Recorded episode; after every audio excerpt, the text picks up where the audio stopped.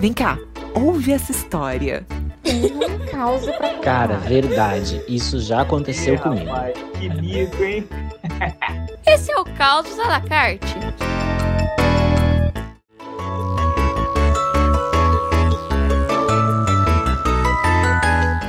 Hello, literatos e milaneses! Sejam todos muito bem-vindos a mais uma noite de causos à la carte no Literata Milanesa. Uma temporada especial, com convidados especiais, nosso ouvinte especial, tudo especial. Eu sou Rômulo Barão, aniversariante de hoje, olha aí, um caos de aniversário. E para me acompanhar nesse jantar maravilhoso estão Tati Klebs, Muito feliz de estar aqui, mas o que eu realmente quero saber é: todo mundo jantou direitinho hoje? Jantei, j- Você jantei. esperou 10 minutos para me sacanear com isso. Jantei. Não comi nada ainda. Você não jantou direitinho, André? Mas almoçou direitinho hoje? Sim, sim, sim.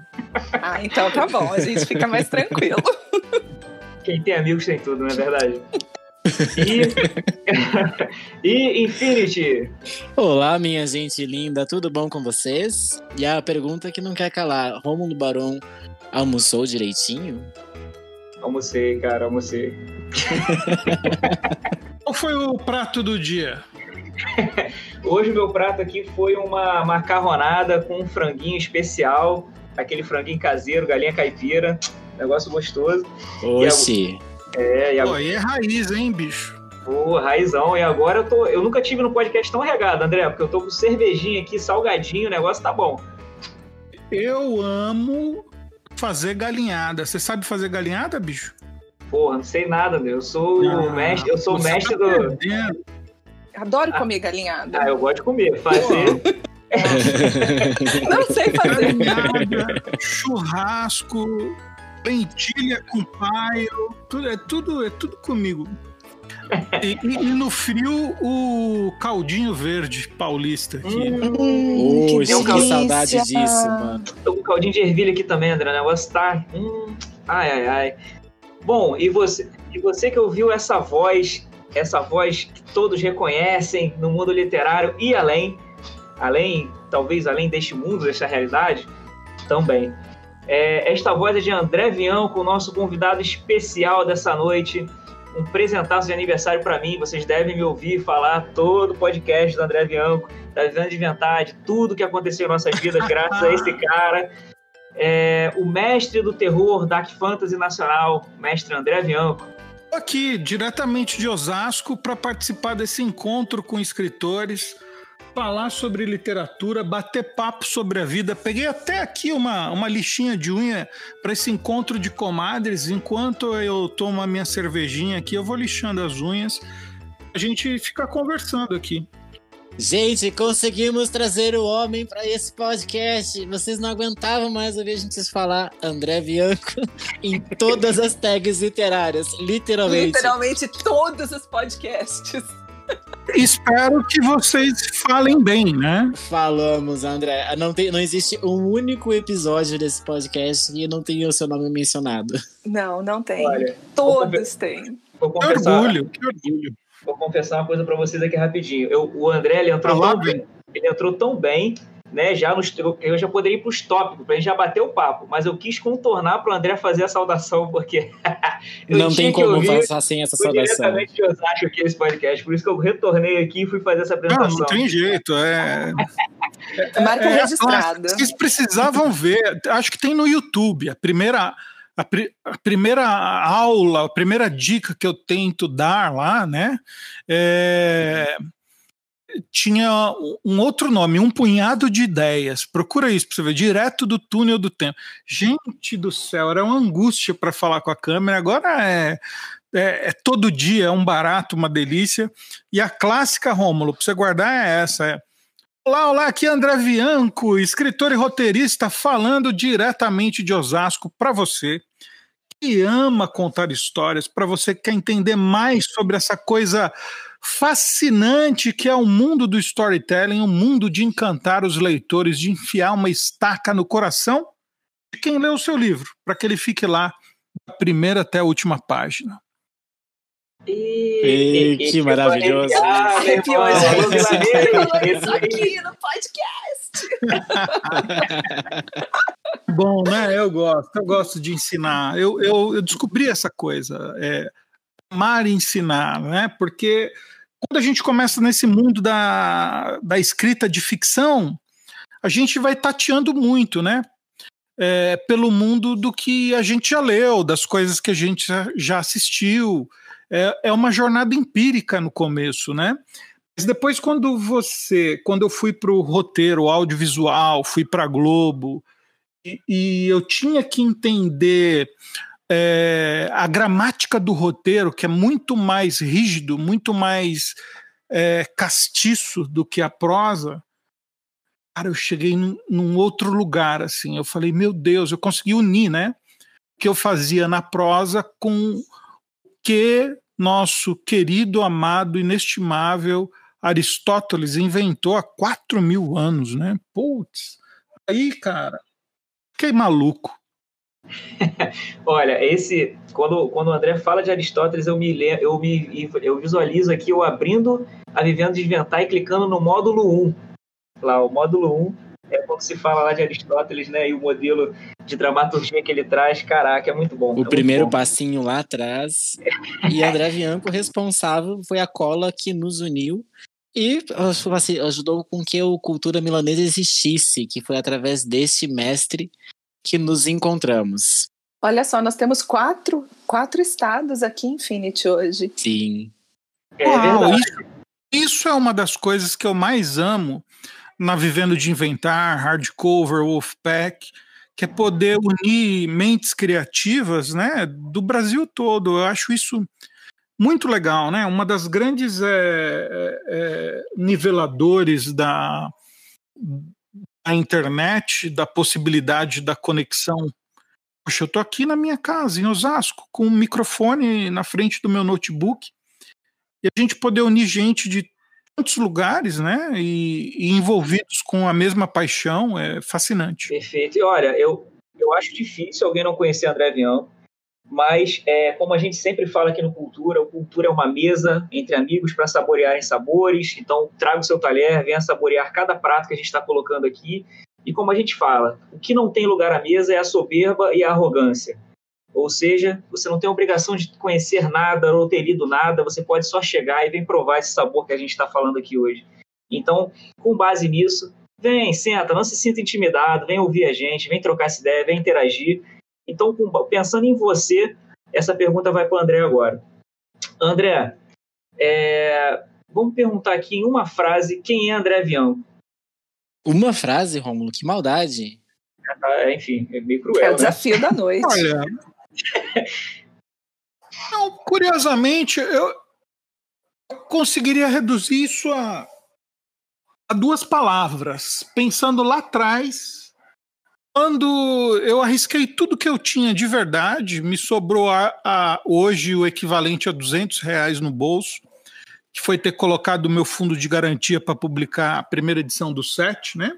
Até essa apresentação que você faz, né? Não tem que ter soberba, é verdade. Mas o escritor precisa ter, pelo seu livro, um pouquinho, dois dedinhos. Não erra na medida, não, que senão fica chato. Mas de arrogância, sim.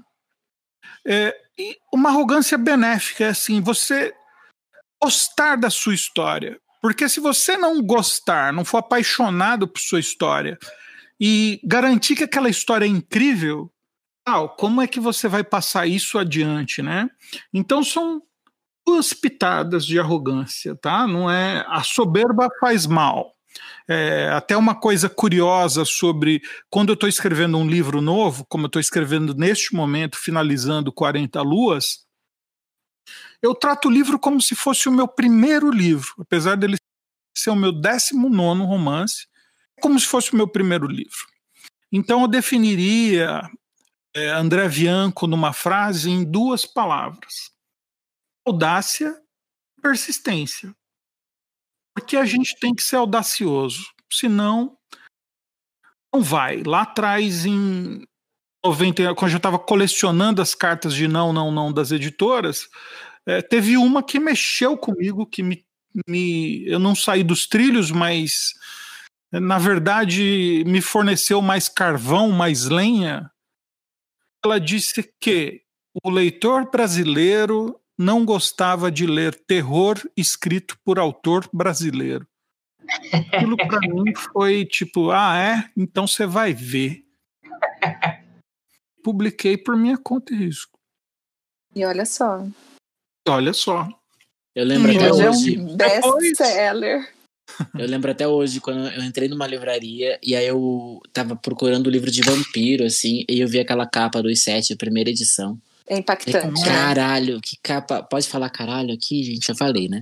Pode, É, caralho. Eu falei, é, eu falei, caralho, que capa foda. Aí eu peguei ele e falei, André Bianco. Aí o nome já era um nome Foda e não imponente, pode. assim. Infinity, aí já Eita. exagerou. Não, era Puxa até caralho. vida. podia. Ah, Então, droga. continua com a sua emoção aí, que é muito Falei, legal. Que, é, eu falei, que capa da hora? Aí eu E peguei vocês André Bianco. sabiam que a capa foi todo, todo o marketing que eu tinha, todo o dinheiro do marketing, que me sobrou 200 reais no bolso, ou seja, eu tinha zero dinheiro para o marketing, foi a capa. Mas continua aí, Infinity, porque depois eu explico, eu, eu desmonto, eu faço a engenharia reversa da capa para vocês. Aí eu olhei aquela capa, aí vi André Bianco, falei, nacional. E na época, sei lá, tinha. Eu era mais, bem jovenzinho, bobinho ainda. Pensei, mas será que um, um brasileiro escreve decentemente? Aí eu pensei, não, mas essa capa é muito foda. Aí eu peguei a capa, levei pra casa e devorei o livro. Aí no dia seguinte tava na livraria pra pegar tudo que tinha com o nome do André Bianco. É aquela coisa, me dá uma, me dá uma, me dá um carrinho maior, esse aqui não Uhum. cabe. Tudo. Nossa, chorei horrores dentro da casa, meu Deus do céu. Li, três vezes, chorei três Ah, quem vezes. não chora lendo a casa não tem coração. Verdade. Perfeita a Quem descrição. não chora lendo a casa não sofreu, não sofreu do coração, assim, sabe? É, é, Isso é uma coisa, isso é uma coisa muito curiosa, né? Quando está na presença do criador de algo que a gente gosta de consumir, da obra que a gente gosta de ter na cabeceira, na prateleira, a gente fica enlouquecido para perguntar coisas que talvez entreguem spoilers, né? Então eu citei lá a Lilia Regina da série Mundo Mistério, quando a gente estava conversando. A gente começa a perguntar um monte de coisa da série, né? O JH também de 3%, eles começam a perguntar, eles contam curiosidades também. Então é muito louco isso, é, de você estar com um autor que você leu tanto, é, consumiu tanto do produto dele, e de repente, se você está ouvindo a gente que ainda não conhece o André, é, em breve você vai se sentir nessa mesma posição, porque depois de pegar o primeiro você não vai parar mais, né? É, então, André, no meio disso tudo, 19 livro agora, né, que você mencionou, primeiro livro em 2000, é, existe algum livro que você gostaria de ter escrito? Eu, eu sou aquele autor que.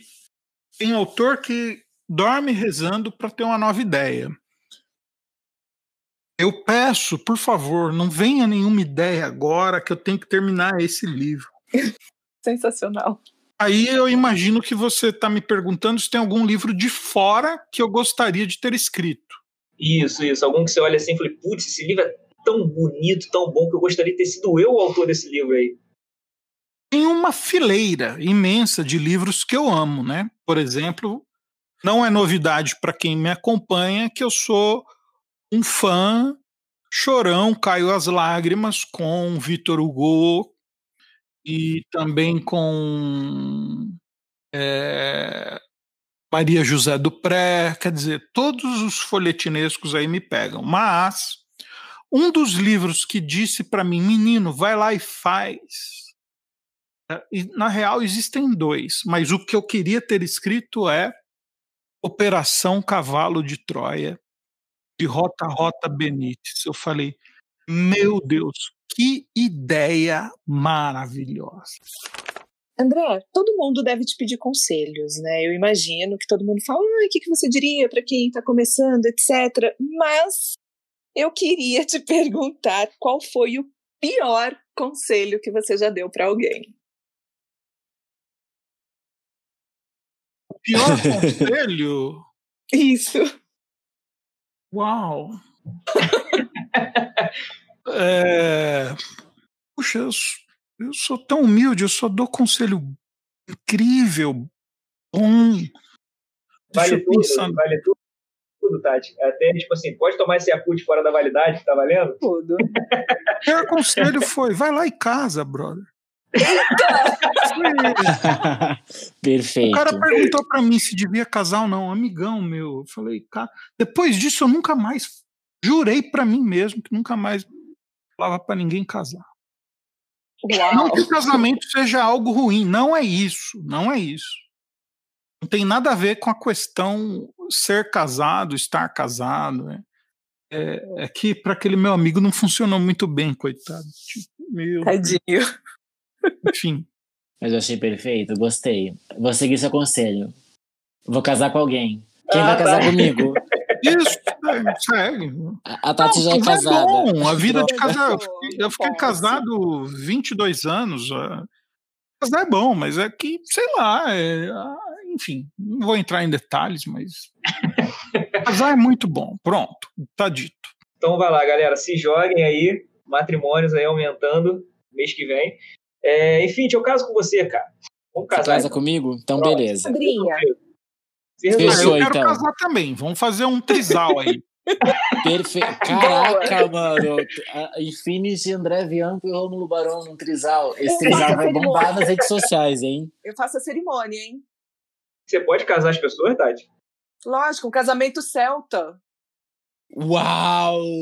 Eu vou de fauno, eu vou de fauno. Eu sou sapiosexual. Outro dia eu, eu vi isso. O que é sapiosexual? O que, que é? Descobri que eu sou é sapiosexual. Procura no Google, eu não tenho que dar aula pra ninguém aqui hoje. Hoje eu tô convidado. velho. Sápio sexual, não faço a menor ideia. Ai, galera. Cadê a galera dos comentários pra poder ajudar a gente a agora? orientação de quem só quer ter relações com pessoas inteligentes. Olha só! Mano, falou pra mim, falou para mim de de Kafka ou a teoria de buracos de minhoca, eu tenho uma ereção já. É, é doido isso. O que, que você achou de Então, Interestelar, André? Interestelar, confuso. É legal pra caramba, mas é confuso. É porque ou É, você ama ou odeia, né? É, tá meio no É, meio eu- termo não, não, eu, eu, eu gosto de deixar amar, porque eu sou um viciado em espaçonave. Se eu pudesse, eu entrava numa espaçonave agora, não queria nem saber se é de papel machê, se vai pegar fogo, eu quero ir, entendeu? É, e Interestelar, eu não sei, ele- eu não queria dizer isso, porque, tipo assim, todo é um, foi um trabalho devotado. é, o Macaulay, se eu não me engano, que é o mesmo que fez lá o Clube de Compras Dallas, ele é incrível. é, mas em algum momento ali a história fica difícil. É porque aí você tem que ser. Você tem que assistir perguntando do seu lado, tem que estar o Tyson DeGrasse, e você fala, então, mas essa parte aí, você podia me explicar mais ou menos como é que é? E, porra, é incrível. Mas ele é complexo, difícil, sei lá, sei lá, sei lá. Eu amo Interestelar. Se tiver um foguetinho, um robô, se tem uma navinha passando, eu já tô lá dentro. Já tô na história. Tava vendo hoje uma série na Netflix, é, depois de ver Away, que é incrível, incrível, com aquela atriz que fez Away, né? Que fez o Garota de Ouro, me deu. Eu sou péssimo com nomes, vocês já, já sabem o quanto eu sou péssimo com A nomes. Hilary Swank. Isso, Uhum. isso. Sensacional. Ela, ela fez o Away, é maravilhoso. E aí eu tava vendo hoje o. Aí, como eu sou péssimo com nomes, deixa eu entrar aqui na Netflix. É, Netflix. Outra Vida. Aqui, é esse que eu tava assistindo. Eu, eu, eu, eu fiquei louco, é maravilhoso, maravilhoso. E felizmente estamos nesse tempo de do protagonismo feminino, né? Tanto o Away quanto o Outra Vida, as naves são as capitãs, são as capitãs que cuidam das naves, né? Assim, sem erguer bandeiras e nada, eu acho muito legal, porque eu sofri muito para compreender isso nos meus livros, a questão do papel da mulher, da relevância, que é um, é um dos calcanhares de Aquiles do Sete, por exemplo, que no protagonismo da Eliana ali falta muito da voz dela, muito da presença dela, né? Mas qual era a pergunta mesmo?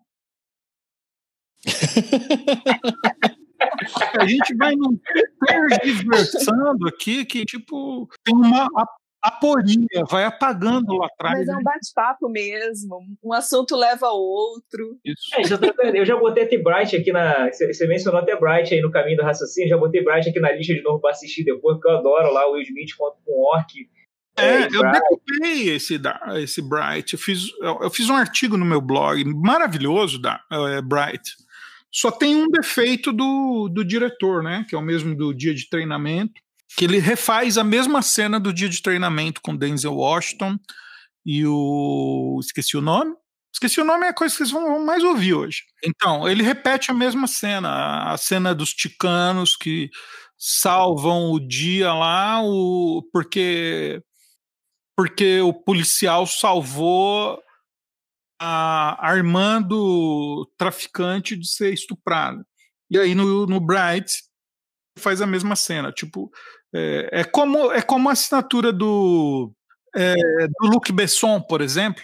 O Luc Besson tem uma assinatura muito forte. É, sempre vai ter uma cena com RPG. Sempre vai ter uma cena com aquele. é, é, é, aquela bazuca que solta aquela, aquela bombinha na ponta, é, RPG, né? É, em todo o filme dele. O profissional, é, se você pegar lá o do Bruce Willis e a Lilo Dallas, a, aquela que eu não consigo pronunciar, eh, não sei o que, Jojovic, Mila Mila Jojovic. Jojovic. É, Jojovic, aí ó, mais, mais bonito.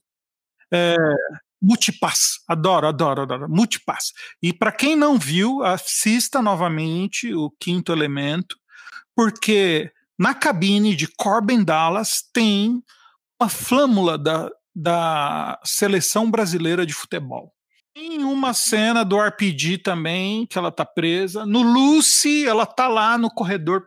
Tem o RPG, quer dizer, ele é viciado, ele é fissurado, ele sonha, ele deve ter 50 é, bazucas, RPG na casa dele, deve ter tido um negócio na infância que alguém é, soltou um RPG na mãe dele, alguma coisa assim, porque todo filme dele é igual, igual, igual, igual. Nessa questão, eu amo todos. E eu não sei se ele é o diretor de Júpiter, é, não tenho Jupiter certeza. Ascending? É Júpiter Ascending, é. Ah, Deve ter um RPG, eu não lembro agora. Talvez quando eu dormi eu não, não, não vi. Não tô dizendo que o filme é ruim, é que eu dormi mesmo. Eu, eu sou sen- senhorzinho. Às vezes eu durmo. Eu dormi assistindo Avatar cinco vezes. Tentei. Ah, Avatar. Avatar é Pocahontas em outro planeta, né? Pocahontas. Excelente, não, excelente. real, total. É Pocahontas. acabou. André, Aliás- você falou de, das assinaturas aí de alguns, ah, alguns artistas, né? Você tem alguma assinatura que você coloca em todos os seus livros e quem for assim um leitor assíduo vai conseguir perceber também? não tem jeito. Eu tenho, eu tenho esse coração melodramático. Eu sou um gótico raiz. É, eu ia no Cais, gente, aqui em São Paulo. Eu ia no Madame ah, antes dele ser, antes dele ficar Nutella. É, sou inconformado com o depois. O que vem depois? Não, não tem, não tem, não tem prova, não tem tem ninguém que voltou e disse, olha, depois é assim. E eu sou inconformado com a ilógica, desculpa, não, não ataco a fé de ninguém, eu acho a fé algo é, maravilhoso. Tanto é que para ser escritor é preciso ter fé, é preciso ter perseverança e acreditar. Mas é, uma igreja se apropriou que aconteceu lá atrás e a, a, ubiquidade dos mitos, que são todos iguais. Tem 25 Jesuses antes de Jesus que nasceram na mesma época e que tinha a mesma lua, a mesma estrela, é, mostrando onde estava o próximo transformador da, do planeta e tal.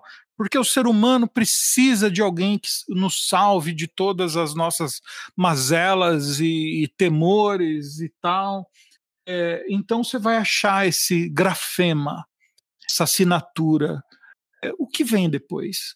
Que acontece é que é, eu, eu a, a, minha única bronca, se eu for dizer, com a fé cristã ocidental é questão de criar um Deus uno. Ah, ou você acredita nesse Deus ou não tem conversa. Quer dizer, você já é movido pelo medo, né? Tipo, já te incutem um medo. Mas e o Japão, que tem 22 deuses, eles estão errados? E os indianos, que tem mais. E os assírios? E, e, e os aborígenes é, australianos? E os índios brasileiros? E, e os índios norte-americanos? E aí, como é que ficam esses deuses aí? Eles são é, banidos, renegados? Não. É, eu posso, até minha ex-esposa, né, era espírita, aí quando ela entrava em assuntos da fé e doutrina, eventualmente ela virava, ah, mas eu estou falando isso aqui, mas você não acredita em nada, né? Eu falei, não, não é isso. Porque eu não acredito em nada.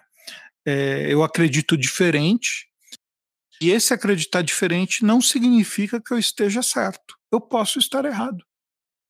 É, eu acharia muito interessante, mas é que para mim, se você pegar é, o Alcorão, Alá, e pegar a, a, a Bíblia cristã, é, e pensar na ideia do paraíso, que é uma recompensa para quem segue é, o Deus bom, digamos assim. Você vai viver a eternidade num jardim com os animais. Cara, eu acho que no mês 45 já tá de saco cheio daquele lugar, pelo amor de Deus. Não tem como eu ir no inferno e voltar um pouquinho, porque é chato. tipo, não, não, não tem uma lógica, entendeu? Eu acho que a gente se ressignifica. Eu já tive um episódio o ano passado de ter um desmaio, se morrer for aquilo, eu tô de boa, brother. Porque eu não passei mal, não senti falta de ar, eu não, eu não, não vi um túnel de luz e tal. Não, eu só fechei o olho e quando eu abri, eu tava dentro do, do SAMU já, tal. Tipo, Isso, foi, foi um desmaio. Tipo, fechei o olho, abri e tava em outro lugar. Então, se morrer for assim, tô de boa, beleza. Vai ser um sono, né? E se for criança, é penumbra, né? Ah, mas não é sono, gente. É caixão, vela, velhinha e que venham a, a, as moscas leves. Nós vamos nos ressignificar. A nossa energia se dissipa e nós viramos outra coisa. Não deixamos de existir. Isso que é o bonito da, da fé e da regi, religiosidade. É, a gente continua, claro, mas é de outro jeito. A gente tem muito medo de perder a nossa consciência una, né? A gente tem muito medo do depois eu não ser André, depois eu não ser Tati, depois eu não ser Rômulo. É, a gente tem medo de perder a persona que a gente monta dentro dessas sinapses que são feitas dentro do nosso cérebro, que é a experiência de passar a vida. Eu não sei se a gente vai saber quem a gente é depois. Então, voltando à pergunta, isso que você encontra em todo e qualquer livro meu. O que vem depois? Não sei. Então eu invento em cada livro um depois diferente. Isso é sensacional. Sensacional, né? A gente fica assim, até meio assim, sem fôlego. Caraca, que avassalador isso, gente. Eu tô surtando aqui. André, se eu puder aproveitar essa reflexão e criar um cenário aqui para a gente brincar rapidamente, vamos dizer que você atravesse aí o véu para o outro lado e você percebeu que você está no local onde o, o lúdico e o real se misturaram. Então, personagens, autores, todos convivem lá e você ganhou um passe de volta. Quem que você traria dos mortos para tomar mais um chopp? Tomar um chopp? É. Bater um papo no boteco, trocar uma ideia de leve. Personagem, autor, quem você quiser. Tá, estamos presos à literatura? Não, geral. Geral? Amy Winehouse. Queria passar umas quatro horas trocando ideia com essa mulher incrível. Fred Mercury. Que pessoas são essas, né? Stephen Hawking. Não sei. É, eu queria uma mesa cheia que tivesse, é, além de mim, 12 lugares. Né? Vamos, vamos por símbolos, né? Os 12 apóstolos. Tipo, eu queria, eu queria muita gente nessa mesa de bar aí. Porque, uau, possibilidade interessante, né? Imagina, agora imaginei os apóstolos junto com o Stephen Hawking no mesmo bar, trocando ideia. Olha só que viagem que seria isso, que doideira. Imagina os assuntos que iriam surgir nesse bate-papo. Então, vamos lá, é, é exatamente. Se é, o sagrado do storytelling nos permitisse, né, na ponta da mesa, Aristóteles, né, que, que naquele tempo não tinha Tinder, naquele tempo não tinha Orkut, não tinha não tinha WhatsApp, eles tinham, eles pensavam. Né? E era, pô, imagina como o cara mediu o planeta Terra e errou, errou por 600 metros com uma vareta. É uma loucura, né? Eu brinco, né, com as minhas filhas. Se o mundo acabar, se o mundo acabar, acabou, acabou. Eu não vou fazer tipo assim um radinho de pilha, não consigo, não sei. Me deixa em paz, eu vou ficar sentado aqui e um dia eu vou morrer não vai ter mais carro, não vai ter... Gente, é, é muita coisa. Do celular, nossa senhora. Cansa demais, né? Não, não consigo, não consigo. Eu fico escrevendo uns negócios, passando tinta na caverna lá para virar pintura rupestre do depois do, do, da morte de tudo. Beleza, agora não vem pedir para mim montar um rádio com uma batata e dois diodo de não, sei, não vou, não vou, não vou. tá louco. André, a gente sabe, é, inclusive você foi citado aí, como eu falei, no podcast lá sobre superação com a Thaisa Lima. Aliás, eu não sei se eu falei isso enquanto eu estava no umbral aqui, no, no, na queda aqui do, do Discord, mas a gente falou sobre superação. Superação existe, ou você está destinado a ser fracassado, etc. A gente falou isso com Thaisa Lima.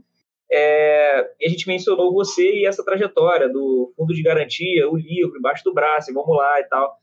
É, uhum. Isso eu acho que isso aí foi parte da trajetória, foi a sua aprovação, você passou. Agora vamos falar daquela derrota, aquela derrota, é, como é que eu vou dizer? Aquela que a gente fala muito aqui no, no, no Literata Milanesa, aquela que é, que é para rir, né? Você ri e fala assim, nossa, que micão. Eu passei uma, inclusive uma com você, enfim, a gente tem uma com você também, a Tati também.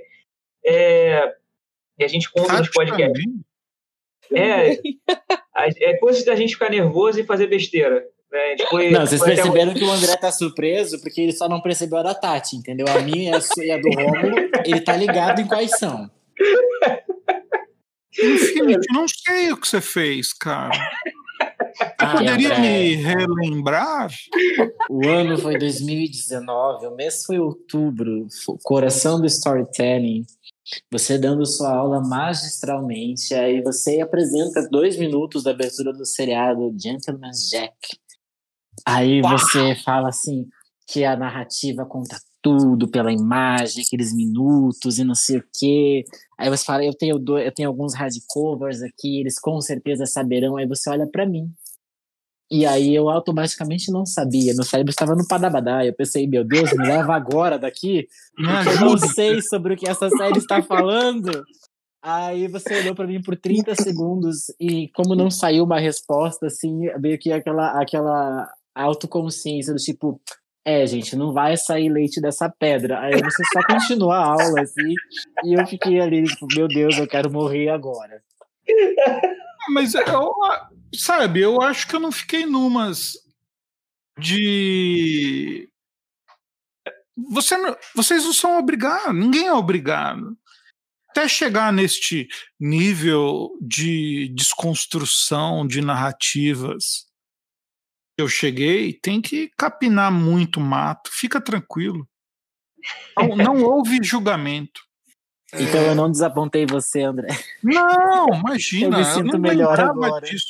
É, é que às vezes assim você deve pensar: será que o André acordou três horas da manhã hoje, pensando, pô, aquele dia que o Infinity deu aquela mancada? hein? Eu Não. penso nisso todos os dias da minha vida. Não, imagina. Infinity, você acabou de ganhar um presente. Outra cerveja aqui, M, você tá que tá hoje, hein? O Infinity viveu em agonia até este dia, esse momento onde ele recebeu aí a, né, a salvação aí para a alma dele. Eu Mas, fui o- libertado. mas eu acho que essas coisas não são traumas, né? Eu acho que são coisas que a gente ri que foram engraçadas. A minha com o André foi o lance de estar com o André pela primeira vez pessoalmente. É, e eu sempre conto isso aqui, a galera deve estar, né? Ah, lá vem ele de novo. Que é o lance que eu estava com os sete na mão, que sobreviveu ao incêndio que teve aqui em casa, porque estava emprestado com alguém. Nossa. Aquela coisa do livro emprestado que a pessoa não devolve. O box que eu Não tinha. dá pra pegar o sete, né? Tá pegando fogo na casa, né? Deixa eu pegar o sete, né? Qualquer coisa. Salvo o livro. Nossa. E aí ele foi o único sobrevivente, né? Pô, levei lá com o André, eu falei, caraca, o André ali na mesa, pô, vou falar com ele daqui a pouco. E aí você começa a ficar nervoso, porque, pô, como eu sempre falo, né, cara, foi o RPG e o André que me fez escrever. O RPG me fez escrever pra mesa, pra galera jogar. Aquele bando de maluco cheio de improviso lá, então tinha que fazer uma história muito doida para os caras poderem improvisar em cima. E, pô, e o André que me fez mais, mais assim, adolescente para adulto, de fato, pegar e me debruçar como escrever. Cara, de frente com o André, tanta coisa para falar. Podia ser um Rafael Dracun com Augusto Cury, não foi Augusto? Não foi? Não tem episódio desse Rafael Dracun com Augusto Cury que ele chegou e mandou uma sacada para ele, falou assim: "Eu vou escrever teu roteiro". Eu falei: "Caraca, pô, queria falar um negócio desse pro André". Chegou minha vez, o André recebendo daquele jeito que ele sempre recebe as pessoas e tal. E aí, no auge da minha sagacidade, no topo, eu viro pro André e falo assim: "Você almoçou direitinho?" E é isso. Era isso que eu tinha. Era só isso que eu tinha. Foi... Parabéns. É Ah. mole, não. Também posso te dizer tranquilamente, nunca acordei pensando que eu vou dormir disso aqui?" Já aconteceu de eu estar na fila de um autógrafo e a moça chega, isso em Brasília, eu lembro. Ela total gótica, né? Tipo, perfil do meu meu leitor inicial, assim, lá naqueles idos de 2002, 2003, ela tira um tubo de ensaio da gargantilha dela. Fala, André, eu trouxe o meu sangue para você. Lili, Peguei. eu. O tubinho e falei, ai, querido, obrigado, eu já almocei. Tá vendo? Você tá perdoado. Fica tranquilo. Mas aí acho que essa, toda essa contextualização. Mas, pra André, você sabe que sequestraram você? Não. Pois é, você foi sequestrado Muita pelo Pedro gente. Branco. Muita gente tem história com você, André. Aquela, aquela carona que ele te deu demorou 40 minutos a mais porque ele queria ficar mais tempo com você, porque o Isso, trajeto eu durava percebi que era um minutos. negócio, sabe aquelas coisas de taxista do Rio de Janeiro? Percebi. Você sabe que a Meg bateu o carro quando viu você? É, se eu for contar, eu devia, eu devia ganhar bônus de agência, porque de seguros, porque se eu for contar quanta gente bateu o carro, porque, mas não tem nada para ver, né? Um tiozinho barrigudo, barbudo, e as pessoas vai e bate o carro. Que coisa.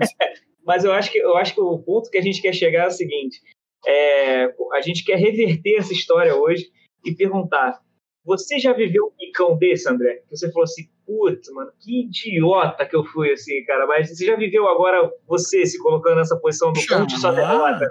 Tem uma derrota boa pra contar pra gente? Tipo assim, caraca, de dar tapinha na testa. Já! Vocês lembram que era videolocadora, né? Vocês sabem o que é isso, né? Claro, claro. Você A gente, a gente, a gente existia um tempo lá atrás que a gente pegava os livros, ou os livros não, os filmes, e a nossa, o nosso voyeurismo, né, o nosso fetiche era andar entre aquelas prateleiras com capas é, é, misteriosas, né, tentando adivinhar que filme seria legal, tal. E Aí eu já tinha malandragem, né? Eu sempre pegava de cinco, de seis, tal. Aí já, tipo, vira cliente VIP. Você fala, ó, reserva aí para mim o lançamento. Cara, assim, aí tá difícil esse aí, mas, ó, eu seguro para você, porque toda semana você tá aqui, pá. Aí eu tô naquela de fazer exercício, tal. A videolocadora ficava a uns dois quilômetros da minha casa. Beleza, para ir meia hora para ir, meia hora para voltar, beleza, já é uma caminhada. E aí no começo, logo depois que eu comecei a publicar e tal, às vezes eu ia ao shopping de Osasco, esses lugares, as pessoas me olhando assim, aí tinha um cara me olhando, eu falei, por que aquele cara tá me olhando, caralho? Porra. Aí, né, começou esse negócio de um, uma primeira vez alguém veio e falou: Você é o André Bianco? Eu falei, sou. Posso tirar uma foto com você? Eu, eu, ah, é, pode, claro, né? Tipo assim, a primeira vez que tirou, alguém parou num lugar assim, fora de uma livraria e pediu: Posso tirar uma foto com você? Eu, pode, claro. E aí um dia eu estava indo, é onde vem a locadora, né? Eu, eu fazia caminhada para devolver os filmes, já era DVD, não tinha que rebobinar, graças a Deus. Teve aquele tempo que era aquele inferno de rebobinar, e chegava lá, tomava uma comida, ah, não Nossa, rebobinou, você vai tomar multa, não sei o quê. Tipo, cara, eu chamei o Procon, quem que dá multa? Porque não rebobinou fita? Aqui fiz piquete na frente da, da locadora tal. Aí, no meio do caminho tem uma subidinha, e um senhor ficou no meio da rua. Eu com uma sacolinha de DVDs e tal.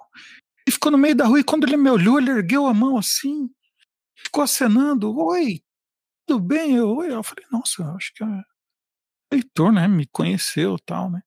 Ele chegou já cumprimentando: Puxa, olha, tudo bem? Foi tudo.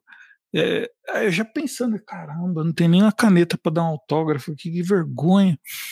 Ele falou, cara, puxa, que bom que você está aqui. Eu falei, pô, legal, tal. Sabe que é? Acabou a bateria do meu Jeep aqui. Você podia ajudar a empurrar para pôr na garagem? Não sei.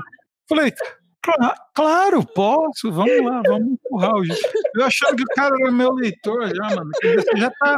Isso aí é soberba, entendeu? A soberba vem te dá um, te dá um rodo, te pica um rodo. Sabe que você gira três vezes e cai de cara, né?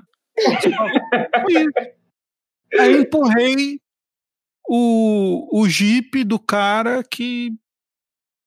Tipo, quem que sou eu na fila do pão, entendeu? Normal. que é normal.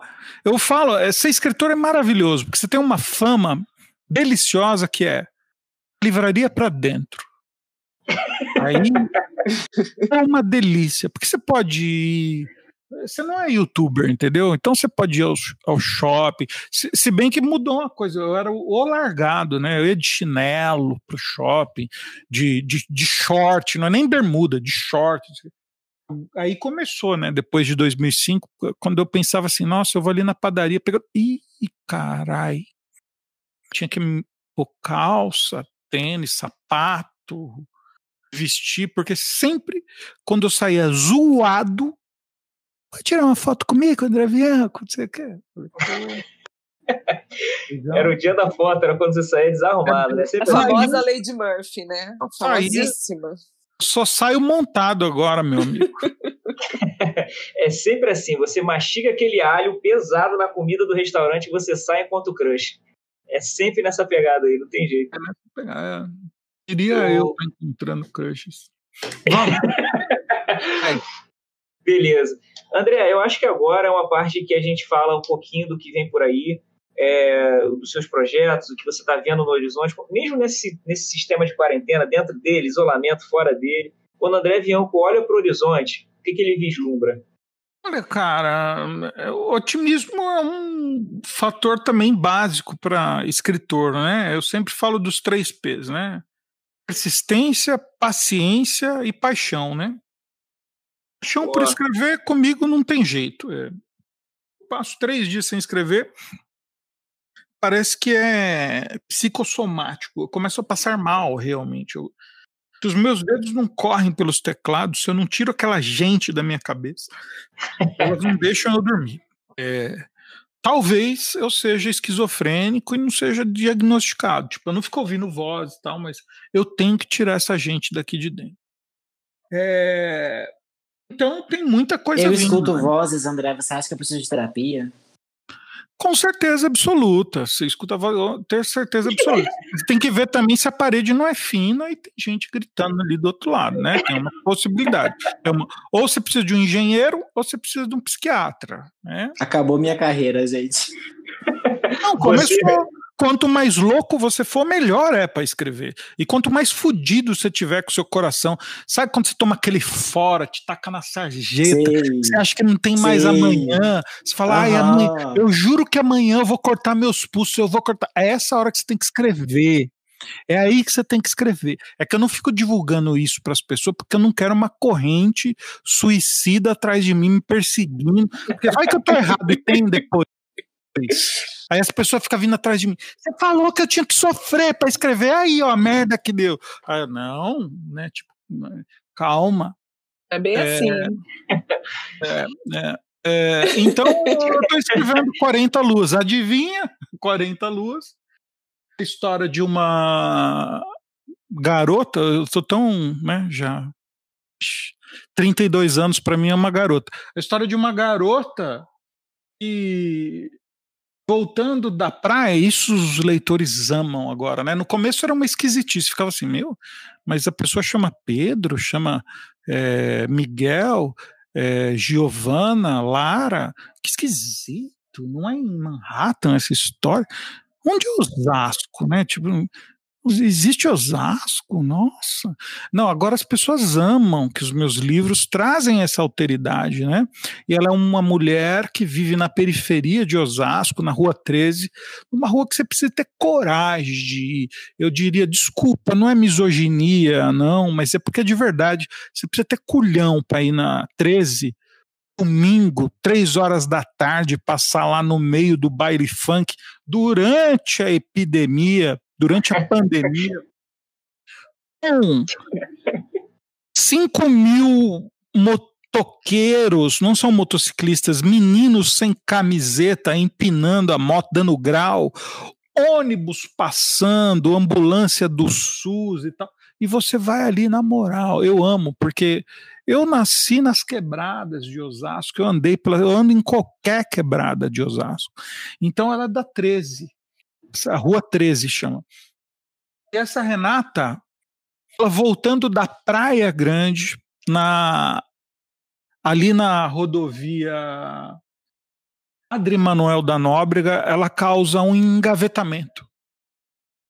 E 26 pessoas morrem e ela tem também morte dada ali na hora, mas conseguem reverter, né?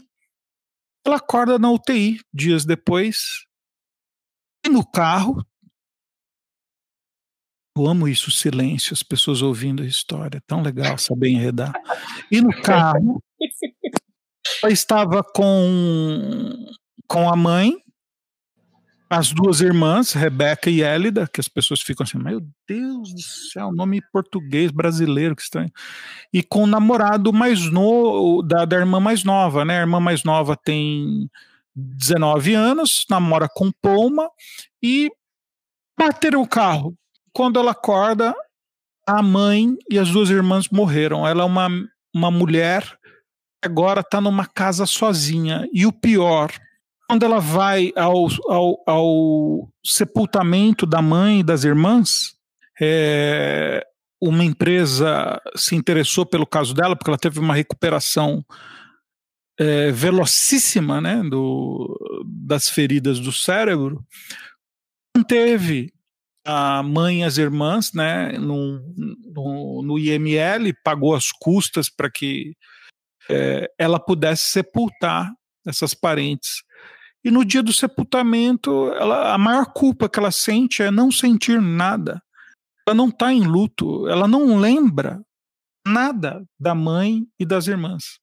Aí ela parte numa jornada para lembrar quem ela é, quem são aquelas mulheres, a mãe que a trouxe para a vida, aquelas irmãs. Ela não tem a memória de nada. Então, eu não vou dar spoiler, porque vocês sabem que ainda não chegamos na Viancolândia. A Viancolândia vem logo no final do primeiro capítulo. Olha só. Já atendi a respiração aqui e já preciso ler esse livro. Caramba, eu preciso ler esse livro. Nem começou. Esse livro nem começou. Vocês não têm nem ideia da loucura que é 40 Luas. É magnífico. É, incrível também, é, uma informação quentíssima, chegou hoje, é, no aniversário do Rômulo. Olha aí. É, o, uma, uma editora imensa abraçou a Wolfpack.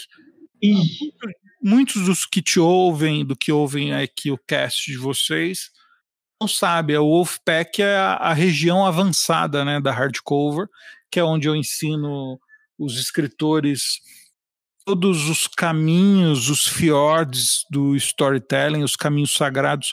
O, o reino do storytelling é o único lugar onde eu peço licença para entrar, tiro os meus sapatos, peço licença para entrar, porque é um lugar incrível.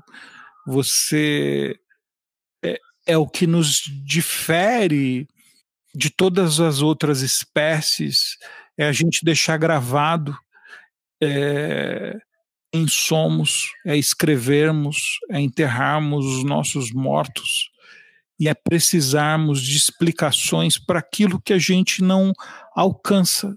Tudo aquilo que a gente não sabe o que é, que era escuridão, nós começamos colocando com a tinta feita do sangue das feras que abatemos para alimentar o nosso bando, misturada com carvão do fogo que nos foi possível, e começamos a desenhar as paredes das cavernas e contar as histórias. Nós precisamos de histórias, nós precisamos de líderes, nós precisamos de heróis e nós acreditamos em cada um deles, porque eles afastam do nosso coração escuridão, eles dão significado. O raio que cai do céu e parte a árvore ao meio, há algo lá em cima que está com raiva de nós. Vamos depositar ao pé desta árvore as frutas, vamos depositar aos pés dessa árvore a cabeça é, do, do boi que abatemos, talvez assim aplaque essa fúria, né? Nós somos essas coisas. E até hoje, o que a gente não entende, nós contamos uma história. Caraca, já ficou uma mega mensagem aí. Meu Deus do céu, André. O que foi isso? eu acho que, que foi isso, cara? Depois Ah, dessa roupa, Uau. tem jeito. A gente tem que se policiar, porque senão A gente fica não tem nem o que falar pra, quando, quando, for- quando for encerrar o podcast. É só tchau e, e é isso aí, gente. A Cara, eu- mensagem tá dada, valeu, beijão pra todo mundo. Vocês dormirão em posições fetais essa noite, quando pegarem um- um- um- uma vírgula, né? Olha a soberba, né? Não tenho soberba, gente. Eu, eu, eu posso dizer com tranquilidade que eu sou humilde, o homem mais humilde do mundo, porque eu ganhei o campeonato de homem mais humilde do mundo, de pessoa mais humilde do mundo, três vezes. Eu posso bater no peito e falar, ai, trouxa, eu ganhei, eu sou o homem mais humilde do mundo, três vezes, campeão mundial. Não tem mais humilde que eu, seus otários, ganhei. Entendeu? Então, comigo não tem. Mas esta noite vocês vão dormir assim, encolhidinhos, pensando: como é que ele faz isso? Mas se apoiem nisso, que eu digo que a hardcover é. É, ah, mas tem que pagar uma assinatura para aprender com o André. Tem, meu tempo custa, meu tempo é caro. E isso que eu falei agora é uma. Eu não falei que tem fiordes e caminhos, isso aqui é um pedaço do que é, do que eu ensino. Quem aprende comigo na hardcover sabe a potência do que eu ensino, porque é a tradução da teoria feita por um escritor que ama escrever.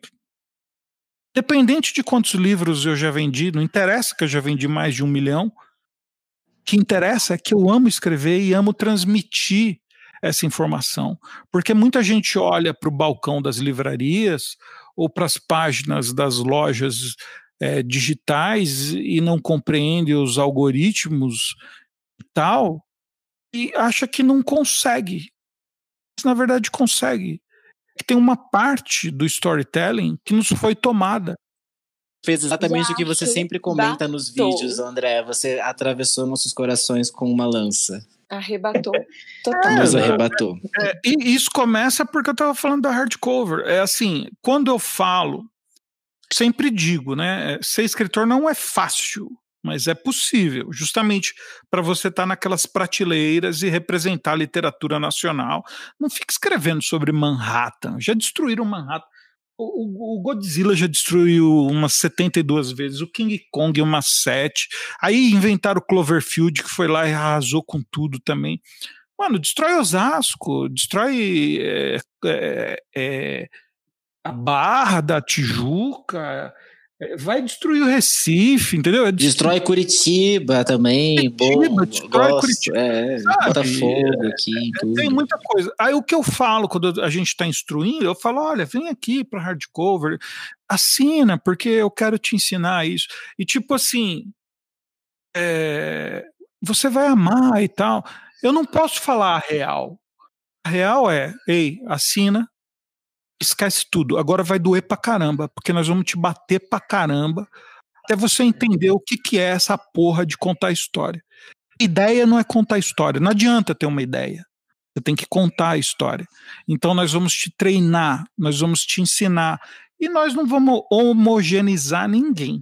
Vocês todos que são autores sabem que vocês contam as histórias como querem, mas vocês sabem quais estações vocês precisam passar, pegar essa lança que vocês lembraram aí e enfiar no coração do leitor.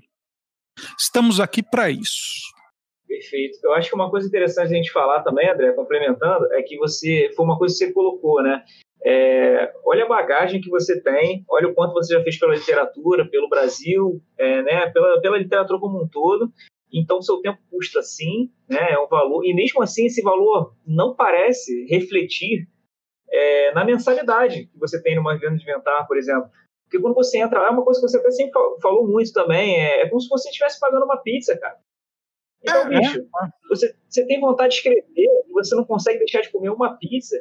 Que maledito é você, né? Que caraca, você não consegue deixar de comer uma pizza no sábado para poder se profissionalizar e buscar. Então, assim, não tem desculpa, gente. Pô, você tem um André Vião, que você tem toda uma estrutura. Quando você entrar na Viana Inventar, você vai tomar um susto logo de cara.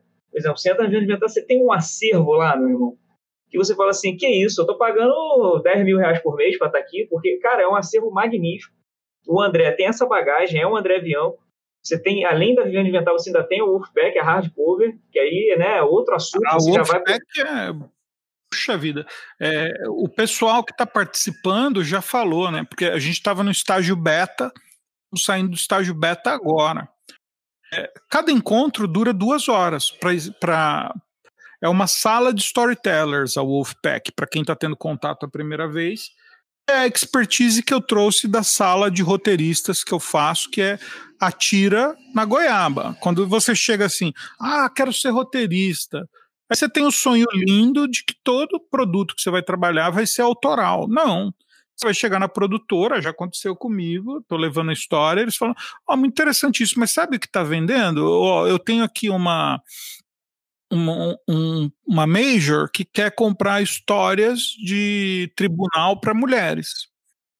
Aí você tem que saber construir esse produto para poder falar sim e assinar um contrato e ser head writer de uma writer's room. Então eu só criei a sala de storytellers, tem esse nome, porque hoje eu acho que o escritor transcende o livro, né? A gente é, cria, nós somos criadores de conteúdos, né? A gente não sabe para onde nossa história vai exatamente. Perfeito. Então, atenção aí, seus malucos, hein? Não vão dar bobeira, hein? É. E uma coisa muito interessante é que a gente sente na pele a diferença da hardcover. Eu estou trabalhando num novo texto que eu já tinha trabalhado, que é base de um que eu já tinha trabalhado há uns anos atrás, antes de entrar na hardcover. Meu Deus, é, é como assim, se tivesse um véu na sua frente, você não conseguisse enxergar e de repente tira esse véu, tudo fica tão claro e você consegue apontar os próprios erros. Isso aqui não funciona, cadê isso?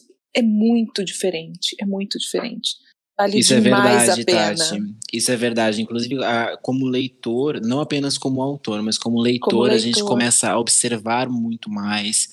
É, eu adquiri um hábito que o próprio André já apontou, é, algumas vezes em cursos que a gente estava fazendo juntos, de estar tá assistindo uma série, por exemplo, e saber exatamente quando vai virar o arco do episódio ou o arco da temporada, porque você consegue o perceber essa, tá fazendo essa isso, receitinha. aquilo naquele momento.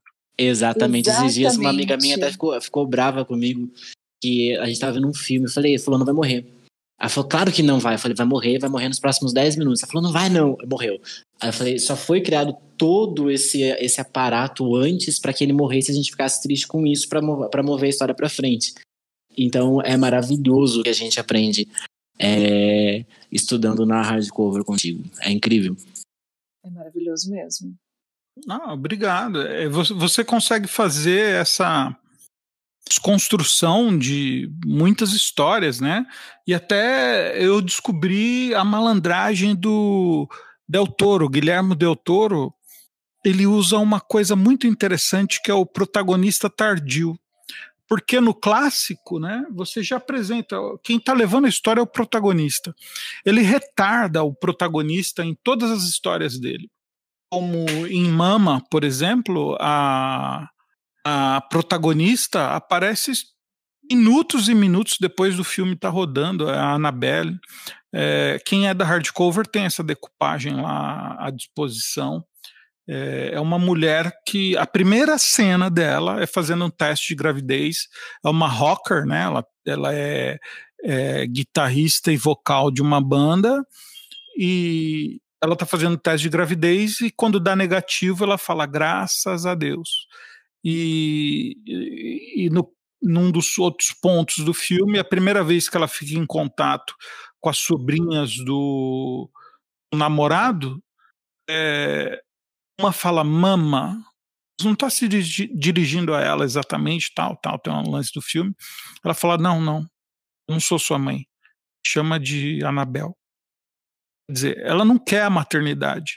Cena final é ela agarrada aquelas meninas, aquelas crianças, para elas não serem levadas por uma entidade.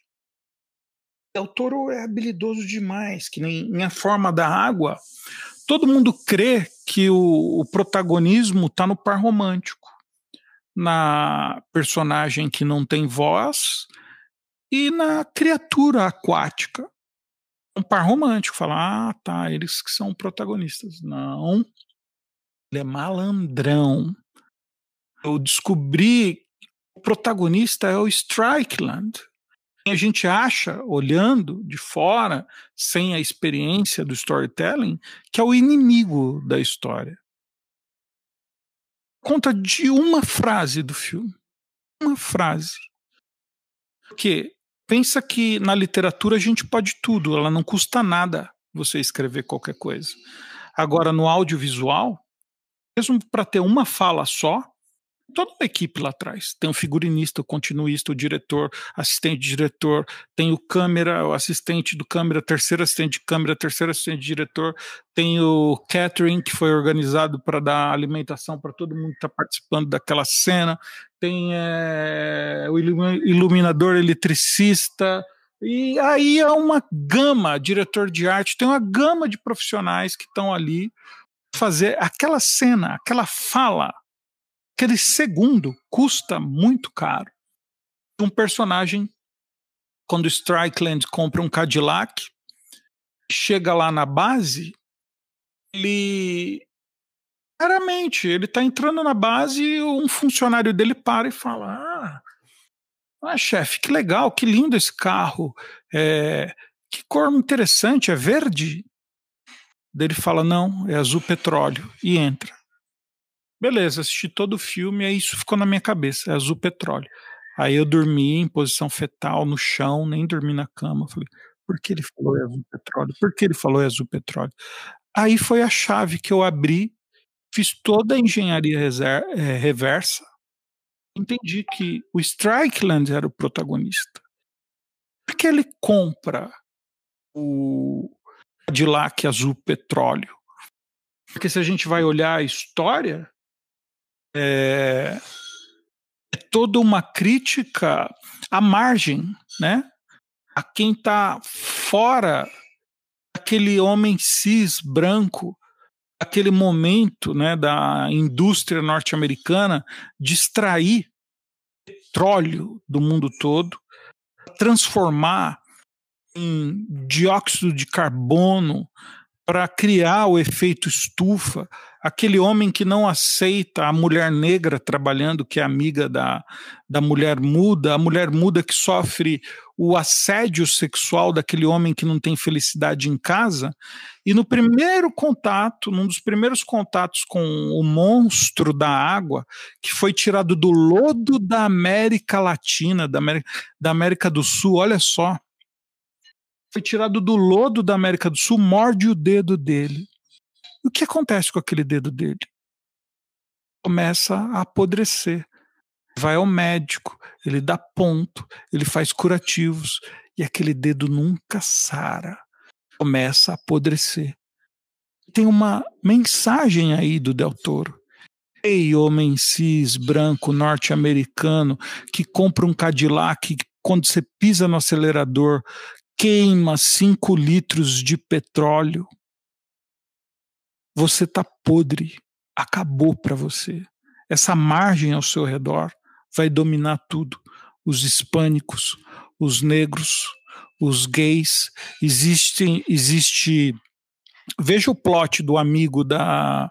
Eu não lembro do nome da protagonista agora, é, que é um artista maravilhoso, que desenha maravilhosamente bem, quando ele está lá na lanchonete e ele se abre para o outro e diz que é gay, ele é execrado e ele se suicida, se eu não me engano. É... Uau! Del Toro é um mestre. É um mestre. É, eu acho que eu vou. Me deu vontade agora pegar ele. Não, é, enfim, Del Toro, né? E... É o Del Toro? É, pega... não, não, não quer dizer. Olha o que você vai falar, hein, Romulo? Não, não, não, não quer dizer isso, calma aí, me enrolei. Não, acho que eu vou, vou acompanhar de mais perto agora uma sequência, dar uma maratonada, que eu acho que pode ser uma boa. Eu acho que vai trazer Eu sempre fui pegar e maratonar ele agora. E, e para minha sorte, eu acabei assistindo logo depois, logo antes de, de participar da oração do Storytelling, que o André falou bastante sobre essas passagens do, do, do filme dele. E eu fiquei, caraca, tava tudo super fresquinho na cabeça, assim. E eu fiquei, caraca, que da hora, assim. Meu, meu cérebro explodiu. Aí depois do curso Ah, voltei a assistir. vê, né? E realmente faz todo o sentido. Faz todo o sentido mesmo. E eu atropelei você, Rômulo, desculpa, mas eu tava empolgado aqui. Não, na verdade, eu vim dizer que a gente tem, a gente está chegando ao final do podcast. Não dá para ter André Bianco aqui apenas num podcast. A gente tem que é, talvez sequestrar André Bianco. Mentira, gente, ó, exclui isso, Tati, não bota isso não, que vai que dá ideia pra galera. Mas é trazer, acho que vai. Quarta-feira. O Hã? escritor de Osasco está desaparecido há cinco dias. As filhas. Isso dá, isso dá audiência nas redes sociais. Mas eu acho que é isso. Eu acho que a gente chegou ao final do podcast. Já temos aqui o nosso roteiro pronto, já produzimos. Porque se a gente tira o André Bianco da produção, é capaz de baterem aqui na porta do Cultura e levar a gente embora, né? Então, vamos deixar o André também produzir. Vocês querem acrescentar alguma coisa para a gente poder ir para o fechamento do podcast? Tietagem? Mais? Pode ser? André, você. eu Não dá mais espaço. coração. É, André, você tem alguma coisa que você queira acrescentar? Ou a gente já pode ir para aquela conclusão fi- final agora? Acho que eu já destruí tudo, quebrei tudo já. Quebrou. Quebrou mesmo. É que é, e deu, você quebrou e deu brecha para várias sequências aí. Então a galera que está ouvindo agora o podcast, é, peçam nas redes, porque vocês sabem que agora a gente fez uma linha do tempo aí, foi quebrada em vários spin-offs que a gente pode fazer é, com o André. Cada assunto que o André puxou aqui, você sabe que dá mais um podcast inteiro. Me Então, galera- chamem, me chamem. Vocês agora, peçam, hein? Digam se gostaram e peçam. Eu Então, nem vamos- falei do primeiro sangue. Não vou falar hoje, falo outro dia. Não, Olha só a deixa. gente falar ainda. É, tem a deixa aí. Tem muita coisa para falar ainda. A gente quer saber também da sua experiência de set de filmagem. Você que está ouvindo, vocês querem ouvir um pouco de um podcast com o André Vião e essa experiência em audiovisual do André? Olha só, hein? Dá mais um podcast excelente. Vou deixar essa para vocês aqui. Tem muita coisa para a gente falar no futuro. Então, digam aí o que vocês querem. Gente, infelizmente, a gente tem que finalizar esse podcast. É uma pena. Eu vou falar agora da listinha de, de arrobas para que a gente possa, que você possa seguir todo mundo, ficar por dentro do que está rolando. Então vamos lá, arroba Cultura Milanesa, essa comunidade das grandes artes, onde você vai provar de sabores culturais de forma leve, pegue seu talher, venha cá, sente-se com a gente. Cultura Milanesa sem o acraseado, você escreveu cultura, tem dois A's, tá errado, Cultura Milanesa. Canal Literata com dois L's, Infinity com dois Fs e dois T's. Se chamar com F só, ele nem te atende. Arroba Rômulo Baron, arroba Tati Cleves com K, arroba André Bianco e arroba Vivendo de Inventar. Esse último arroba aí corre lá, porque a gente deu uma dica para vocês de ouro agora, hein? Corre lá, galera. Você que está escrevendo aí, está meio perdido, ou você que quer enriquecer ainda mais, arroba Vivendo de Inventar, começa essa jornada por lá. E é isso. André, muito obrigado pela tua presença aqui hoje. É, você não é mencionado aqui praticamente todo podcast à toa, é, pela, é pelo seu legado e o que você faz. É, a gente acha que além de toda a bagagem que você cria na literatura e que você faz pelo Brasil, também tem uma coisa essencial para o Cultura existir hoje, que foi um elo na corrente do bem que você colocou, é, onde você não apenas subiu e se tornou alguém que está sempre agregando conhecimento e levando e, e, e trazendo o melhor para as artes, como você também levou pessoas para fazer isso também, com humildade, ensinando as pessoas a fazerem coisas são boas para a sociedade, para as artes. Então você colocou esse primeiro elo na corrente do bem que gerou tantas iniciativas que visam o quê? Levar pessoas para terem entretenimento, se divertirem e também aprender. É, então, obrigado, André, pela presença aqui hoje. Eu ah, agradeço, eu agradeço. Com o som do guarda noturno passando aqui em Osasco. é o turno é, da noite. Participação especial no podcast. Eu agradeço demais. Mas eu acho que esse podcast não estaria completo se nós aqui em coro não cantássemos um parabéns a você ao Romulo, né? Quem concorda? Agora. Quem quer... Agora. Quem quer puxar, porque eu sou desafinado. Tati Klebs, que a voz dela é a mais bonita do podcast. Puxa você. Romulo está fazendo 19 anos. 19 anos, é, quem dera. Trintinha, trintei. Parabéns. Nossa, parabéns pra você, nessa data querida. Muitas felicidades. Muitos, Muitos anos de vida. que parabéns, Romulo Barão. Que parabéns, doido. Muito obrigado, gente. Valeu, Boa noite, gente. Foi um prazer imenso. O prazer foi todo nosso, André. Muito obrigado por ter vindo participar com a gente essa noite. Foi incrível. A gente já esperava por você há muito tempo aqui. E que outras oportunidades apareçam para você ver esse papo com a gente aqui. Super bacana e infinito. Olha aí. Gente, eu só posso dizer que foi lindo, maravilhoso, do fundo do meu coração. Foi uma noite incrível. Valeu. Beijão. Que momento. Valeu, valeu. Beijão. Até a próxima. Faltou a gente agradecer você, o ingrediente essencial para que o Cultura existisse e cresce cada dia mais. Você que ouve a gente aqui até o final, muito obrigado. O Literata Milanesa especial Causos à la carte de hoje chegou ao fim. E a gente está se despedindo aqui, mas você já sabe qual é o esquema, né? Daqui a pouquinho a gente volta trazendo entretenimento de qualidade saboroso para você. Muito obrigado para você que acompanhou a gente até agora. Para não perder nenhum episódio, já sabe também como é que funciona, né? Podcast temporadas especiais, é só acessar a sua plataforma de áudio digital e assinar lá, Literata Milanesa. Escreve lá, ó, Literata a Milanesa. Spotify, Anchor, Google Podcast, a gente está em tudo quanto é lugar, é só procurar a gente e integrar essa comunidade aí que só cresce, tá bom? Muito obrigado, um beijo para você. Até a próxima semana, galera. Esse foi o Caos da la carte.